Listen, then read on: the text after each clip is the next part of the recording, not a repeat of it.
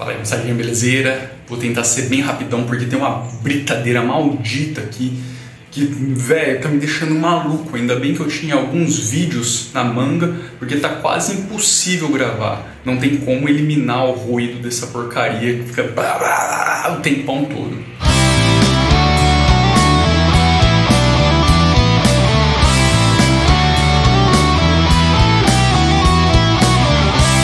Eu falei que eu ia demorar para fazer o upgrade e acabei realmente demorando. Eu fui fazer esse upgrade ontem, no dia 23 do 9. Pois é, cara. E aí, o que, que acontece, velho?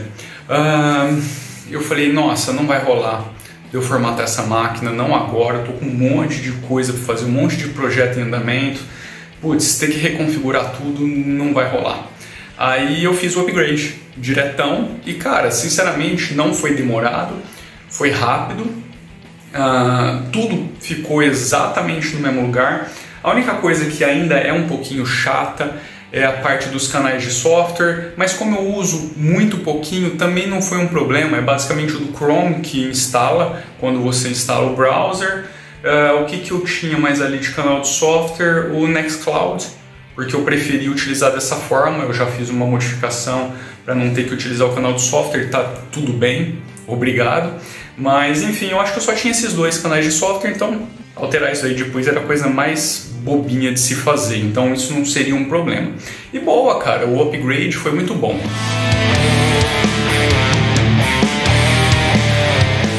A chatice, na verdade, começou quando eu abria o Discover. Na verdade, não quando eu abria. Eu abria o Discover ia tudo de boa, mas quando eu clicava em Settings, o Discover fechava. Às vezes ele até carregava as configurações e fechava. Falei, putz, velho, não é possível. Fui lá, eliminei todos os arquivos de configuração do Discover, eliminei o lixo.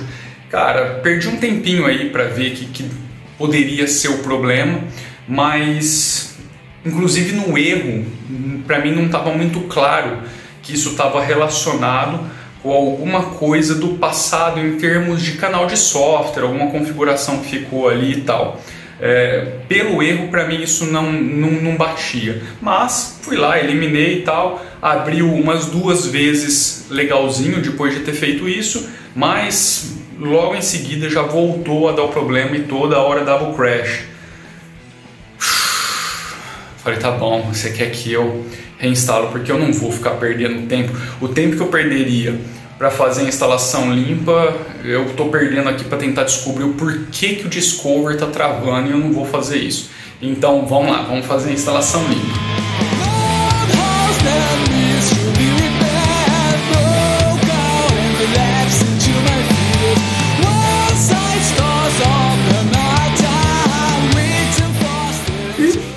Fazer a instalação limpa, só que no passado, a última vez que eu instalei o Neon, eu dividi a minha home. Eu criei ali uma partiçãozinha, se eu não me engano, de 40 ou 50 GB para o sistema. Eu sei que é bastante, mas eu preferi assim. E deixei o restante para minha home. Então, cara, na hora que eu fui instalar, eu lembro quando eu fiz o vídeo do Neon, onde eu falei do Calamares, que uma coisa que me desagradou é que ele voltou a utilizar swap fixo, uma partição fixa para swap. Falei, nossa, como que eu vou tratar isso agora? Eu não quero uma partição fixa para swap. Mas eu também não ia destruir tudo aquilo que eu tinha feito. Aliás, eu nunca tinha feito uma instalação preservando a home. É... Na verdade, eu já tinha feito, só que sem nada na home, então não mudou muita coisa. Dessa vez eu tinha muita coisa na minha home. Então eu falei, vamos ver qual é, como que vai ficar, como que o sistema vai se comportar com todos esses arquivos, essas configurações, os snaps que tinham sido instalados e tal. Putz, eu vou chegar aí que tem uma coisa bem bacana. Uh, escolhi a partição e mandei no Calamares é, substituir aquela partição do sistema pelo novo sistema, ou seja, ele não ia refazer as partições, ele só ia pegar a partição do sistema, ia substituir instalando a nova versão do sistema e tem uma opçãozinha ali pequenininha, é, meio apagadinha ali, não está tão evidente assim, aonde ele pergunta se você quer preservar a home que você já configurou. Ok, preservei, mandei bala. Putz, instalação muito rapidinha. Só que Depois que eu fiz o boot, eu não tinha nem percebido isso, na verdade. O sistema estava bonitinho, configurei, fiz todas aquelas configurações, segui o meu passo a passo lá, bonitinho, belezinha. Mas de repente eu percebi que cadê o swap? Ou seja, o Calamares ele não faz o swap dinâmico, ele não cria o arquivo de swap. Vamos criar o arquivo de swap, mas aí é uma coisa bem mais tranquilinha, bem mais facinha.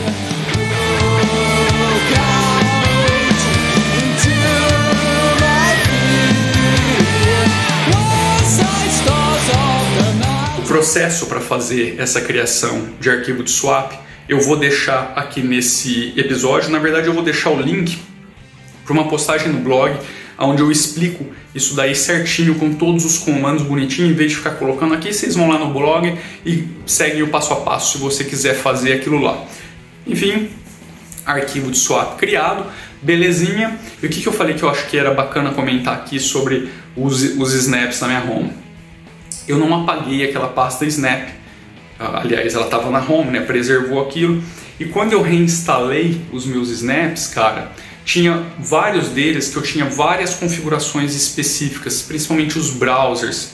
Putz, eu perco um tempo fazendo algumas configurações ali porque eles são para usos muito específicos. E cara, quando eu reinstalei os Snap, olha que maravilha, eu não precisei fazer absolutamente nada porque essas, todas as configurações estão naquela pastinha. Putz, cara, isso era uma das coisas que eu tava que tava me fazendo pensar, pô, meu, eu vou ter que fazer tudo de novo, do zero, cara. Como isso é chato.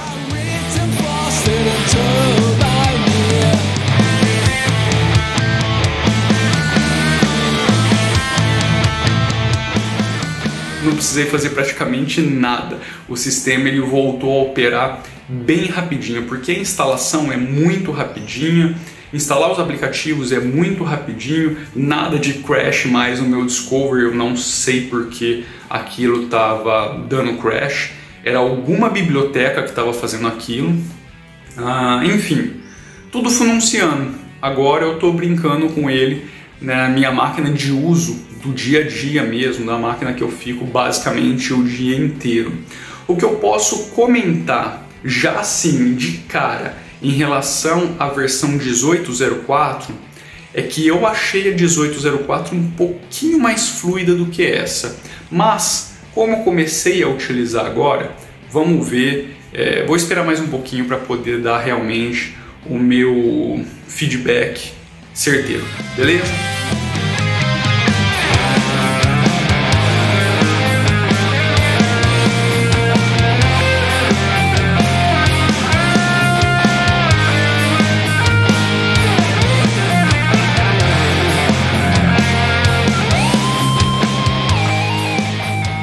Isso, eu queria passar aqui para comentar a minha saga de migração, porque no final das contas acabou sendo uma saga, mas cara, uma coisa que eu quero tentar fazer daqui para frente.